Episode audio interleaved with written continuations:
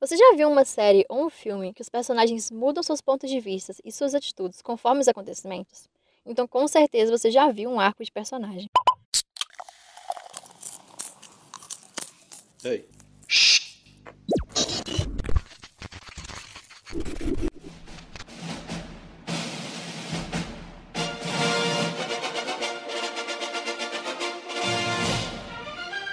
Minimetragem 5 minutos em casa. Ei, gente, aqui é a Lenite e esse é o sétimo episódio do Minimetragem, agora feito e produzido em casa. No último episódio, o Alan trouxe pra gente um pouco sobre plano sequência, que é um recurso bastante usado em vários filmes. Depois dá uma conferida. Mas outro recurso usado em produções audiovisuais são os arcos de personagem. Mas afinal, o que é um arco de personagem? O arco de personagem é basicamente a transformação dele mesmo. Geralmente, ao início da história, ele começa com um tipo de pessoa completamente diferente, e gradualmente se transforma em outra em resposta às mudanças que sofre. A origem desse nome vem do termo geométrico arco, que é muito usado para descrever uma mudança radical, como por exemplo um personagem muito ganancioso que termina o filme se tornando gentil. Existem vários tipos de arcos de personagem, mas hoje eu vou explicar os quatro mais usados para vocês. 1. Um, arco de transformação. O primeiro arco, talvez o mais comum, é o de transformação. Ele anda de mãos dadas com a jornada do herói, uma estrutura de enredo bastante famosa. Esse arco de personagem envolve uma mudança completa de pessoa normal para herói ou salvador. Muito usado para os protagonistas, esse arco começa com uma pessoa comum, que é uma espécie de azarado. No entanto, à medida que a história se desenrola, ele descobre algum talento que não sabia que tinha, se transforma e finalmente alcança sucesso, tornando-se uma pessoa completamente diferente. Exemplos famosos desse arco são o Harry Potter. Assustado, Potter? Não mesmo. O Homem-Aranha. Eu sou o Homem-Aranha. O Naruto.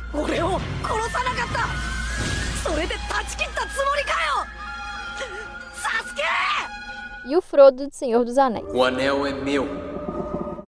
2. Arco de crescimento. Nesse tipo de arco, o personagem cresce, mas não necessariamente passa por uma transformação completa. Ao final da história, ele ainda é essencialmente a mesma pessoa, mas superou algo dentro de si mesmo. Como resultado, ele é uma pessoa melhor e mais forte. Esse arco é um pouco mais sutil.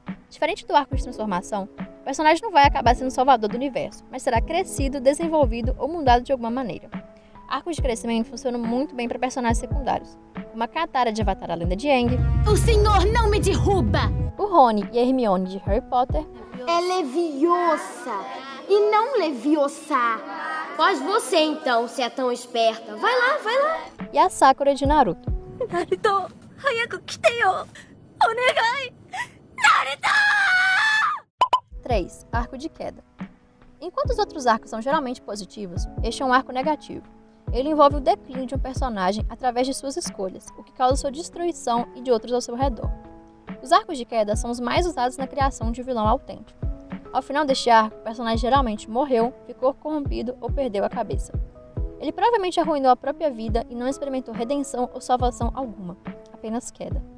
Anakin Skywalker de Star Wars é um exemplo, assim como a Daenerys de Game of Thrones, I, Daenerys of House Targaryen, first of my name, breaker of chains and mother of dragons, sentence you to die. Dracarys. a Azula de Avatar, Que escolha eu tenho? Confiança é pra otários. O medo é o único caminho confiável. Até você tem medo de mim. Não. Eu te amo, Azula. Eu te amo.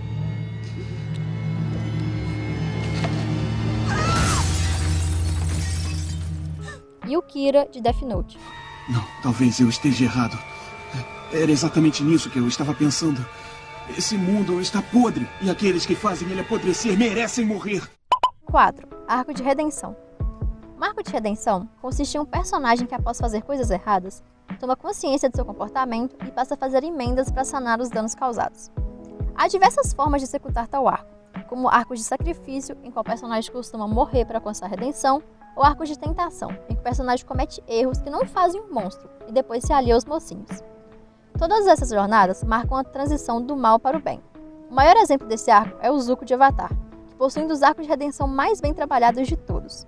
Mas outros exemplos são o Loki no filme Thor Ragnarok, Você. Vai ser. Meu Deus!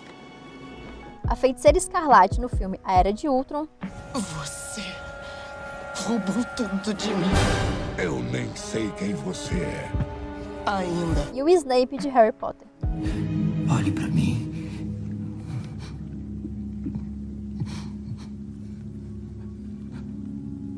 Tem os olhos da sua mãe.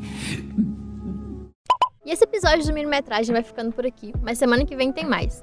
Você também pode conferir os episódios anteriores aqui no Spotify, além do nosso Twitter e Instagram, que é o cinecomufv, e do nosso blog www.jornalismo.fv.br cinecom. Então é isso, gente. Um beijo para todos, um beijo, mãe, e até o próximo Minimetragem 5 minutos em casa. Cinecom, Cinema e Cultura para Todos. Realização: Departamento de Comunicação Social e Pró-Reitoria de Extensão e Cultura da Universidade Federal de Viçosa.